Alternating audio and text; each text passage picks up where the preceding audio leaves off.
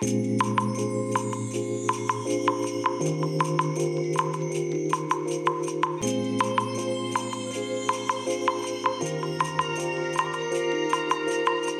いおはようございます。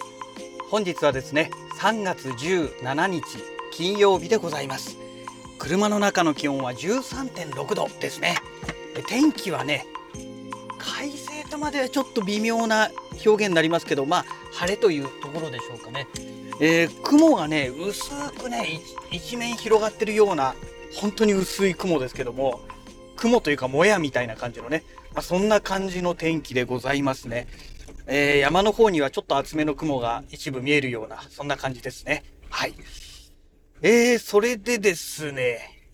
あのー、今日はね、あの、成長剤のお話をちょっとさせていただければと思います。まあ、朝っぱらからのお話でね、あんまり綺麗なお話ではないんですけど、成長剤、あの、成、成長剤の性は、あの、整えるの性ですね。えー、腸は、あの、大腸、小腸のこの体の中の腸のことですね。で、まあ、剤は薬剤の剤ですね。はい。えー、まあ、そんなわけでね、えー、まあ、大腸、小腸、まあ、こういったね、腸を整える薬というのをね、えー、この月曜日の夜から飲み始めました。えー、シンビオフェルミンっていうやつですね。え、これをね、飲み始めたんですけども、でね、え、昨日の夜、気がついてしまったんですけども、いや、早く気づいてよかったなと思ったんですけど、このね、えー、成長剤シンビオフェルミンですね。えー、これね、1日ね、食後、朝昼晩3回飲みなさいって書いてあることに、昨日の夜気がつきまして、えー、月、火、水、木までですね、えー、夜しか飲んでなかったっていうね。で、まあ15歳以上は1回3錠ってことで、えー、月、火、水、木の4日間は、えー、3錠1回3錠で夜しか飲まなかったというね、まあ、そんなオチだったんですけどもで、まあ、当然ね、えー、月曜日の夜まああの通販で頼んでアマゾンで頼んで手に入れて早速夕食後に飲んだんですけども、まあ、当然ね月曜日飲んですぐ効果が出るわけもなく火曜日も効果が出てるようには感じずで水曜日あたりぐらいからね心なしか便通が良くなったような気がするという程度ですね。で、昨日はね、えー、木曜日ですね、えー、4日目ですよね。なんか、本当に、本当にわずか、もう、うん、本当心なしかというのがね、えー、正しい表現だと思うんですけど、やっぱりね、改善したような気がする。で、今日、えー、5日目ですね、えー、月火水木金で、えー、でで今日はねもう朝飲みました。昨日の夜ね、えー、飲む時に気づいたので、えー、朝昼晩と飲まなきゃいかんということで分かりましたから、えー、今朝ね食事といってもねまあカロリーメイトですけども 食べ終わった後にですね、えー、このシンビオフェルミ、えー、これをね3錠飲んできました。でえーと、じゃあ今日の今日というかまあ今現在の状態どうなのかというとですねうんなんかねちょっとトイレに行きたいような行きたくないようなっていうねなんかね微妙な お腹の状態がそんな微妙な状態です。うん、でねよく言うじゃないですか1日1便って言いますけどもやっぱりね腸の中に溜まってる特に大腸ですよね。えー、大腸の方がまあ大という文字がつくだけあってねまあ大便の方なわけですよ。で小腸はね小とつくだけあってねまあ要はおしっこの方なんですよ水分なんですよ。えー、小腸が水分で大腸が固形物っていうことでね、えー、なってますけどもでその大腸の方に、えー、いろんなねゴミがたまるらしいんですよね、えー、一般的に言われてるその宿便ってやつですよね、え、散々溜まって本来だったら体の外に出しておかなきゃいけないものなんだけども、えー、この大腸の内側の壁にねべっとりくっついて溜まってしまうというのを宿便というらしくてですね。まあ、これが溜まってると体にあまり良くないということらしいんですよ。うん、でまあそういったものをね、えー、最終的には吐き出してくれるようになるらしいです。あくまでらしいですけどね。うん、でねあのー、この今回ね美容新ビオフェルミン S っていうやつなんですけどもこれまあこれを飲み始めたわけなんですけどもどうもねこのね成長剤っていうのを飲むことによってえー、まあ体調がね安定するということらしいんですよ。なんかこの YouTube の動画で見たんですけどもだからまあどこまで本当かってのは正直わかんないですけどね。うん。あのコロナのね、えー、ワクチンでなんかいろいろ出てきましたよね。コロナの症状なんかも含めて。えっ、ー、と、何でしたっけ？あの病原菌に対して抵抗するための、なんだっけな、なんとか T 細胞とかいうやつですね。なんかそれの、えー、手助けをしてくれる何かが入ってるらしいんですよ。もう何かじゃわかんねえだろって話なんですけど、えー、なんかそういうものが入ってるらしくてですね。えー、で、なんかそれがね、まあ要は体の免疫をね、あ、免疫細胞か。免疫細胞、免疫細胞をなんかその、えー、手助けしてくれるとかいうことで、えー、それで体の免疫がね、良くなってくると。こういうことらしいんですよ。でその私の場合はねやっぱりねもうこの副鼻腔炎の関係もあってですねとにかく免疫をね強めなきゃいけないなと思ってるんですよ。もう副鼻腔炎の関係のねこの薬をね毎朝、えー、2種類1錠ずつ飲んでるんですけども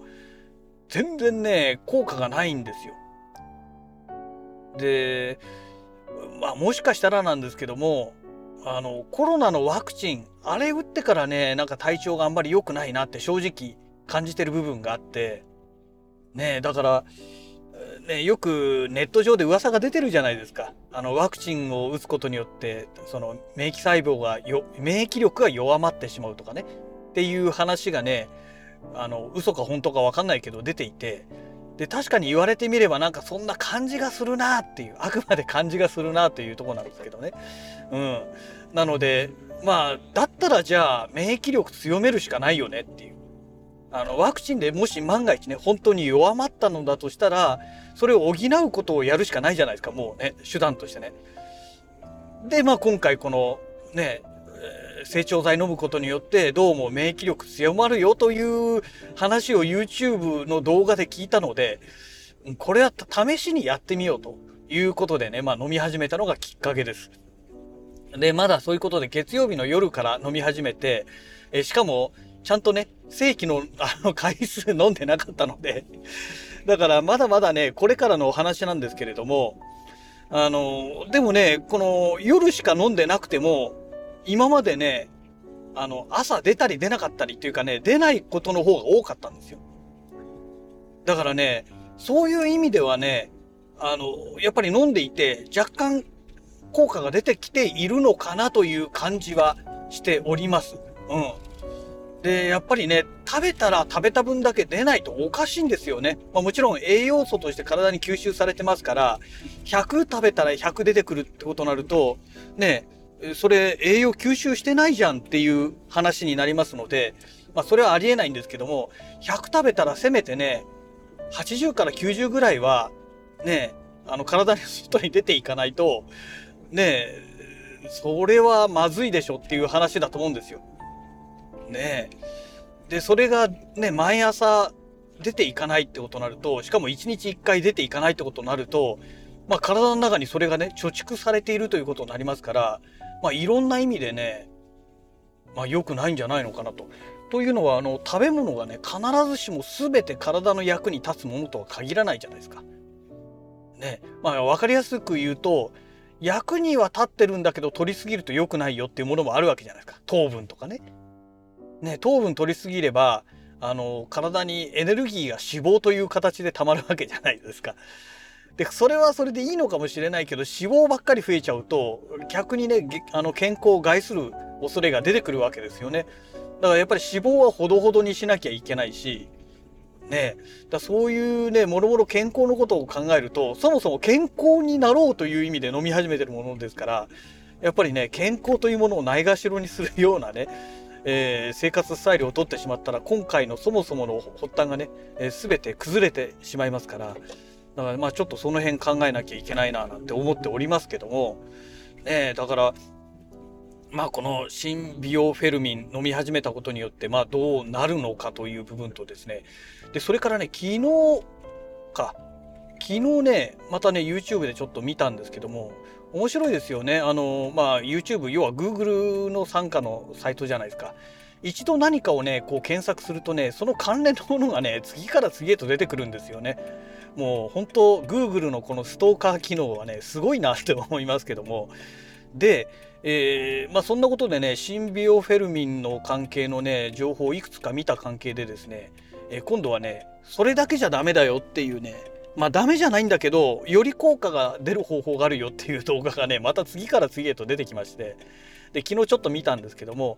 どうもあのリンゴ酢を並行して飲むといいらしいというね、えー、情報をゲットしました。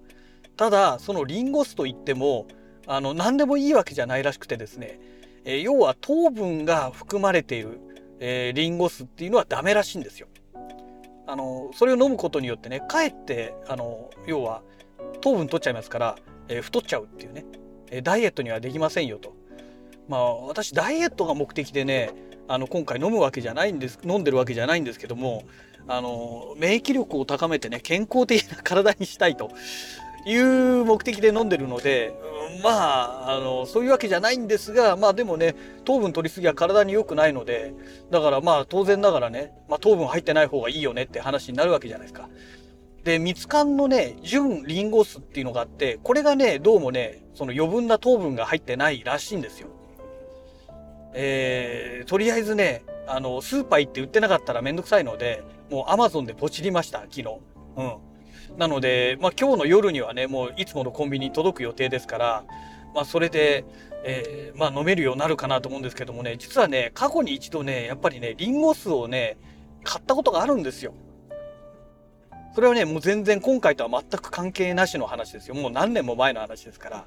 でもね、酢がきつくてね、ちょっとそのままじゃ飲めないなっていうのが、まあ本音だったんですね。で、すぐ飲むのやめちゃったっていういきさつがあってですね。まあその時もね、あの SNS、何だったっけな、Facebook まだやってた当時だったかな。だからもう相当昔だと思うんですけども、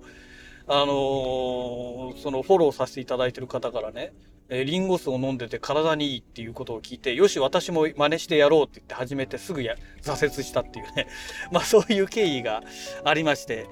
えー、なので、ちょっとね、リンゴ酢ポチったはいいけども、飲み方を考えなきゃいけないなと。で、大さじ2杯ぐらい、なんかね、毎日飲むといいらしいということらしいですので、まあ、大さじ2杯って言ってもね、結構きついですからね、酢ですからね。あの、だからね、まあ、どうしようかなというとこなんですよね。うん。うん、まあ、ちょっとね、何がいいのか分かりませんがあのちょっと飲み方をねアレンジしないとねこのまんまじゃ絶対もう無理ですから、えー、なんとかしてねちょっとその辺をね、えー、まあ、料理に入れるのか例えば炭酸とかでね割ってね、えー、ちょっと酢の要素を薄めるかね薄めたってその分量が入ってれば飲んでればいいわけじゃないですか。なんかそういう感じでやりたいなと思うんですけどもまあこれね、1ヶ月ぐらいとりあえず続けてみて、まあどんな感じになるのかね。ちょっとまた忘れなければまたこのラジログでね、えー、レポートしたいななんて思っております。はい。えー、そんなわけでね、会社の駐車場到着しましたので、また次回のラジログをお楽しみください。それではまた。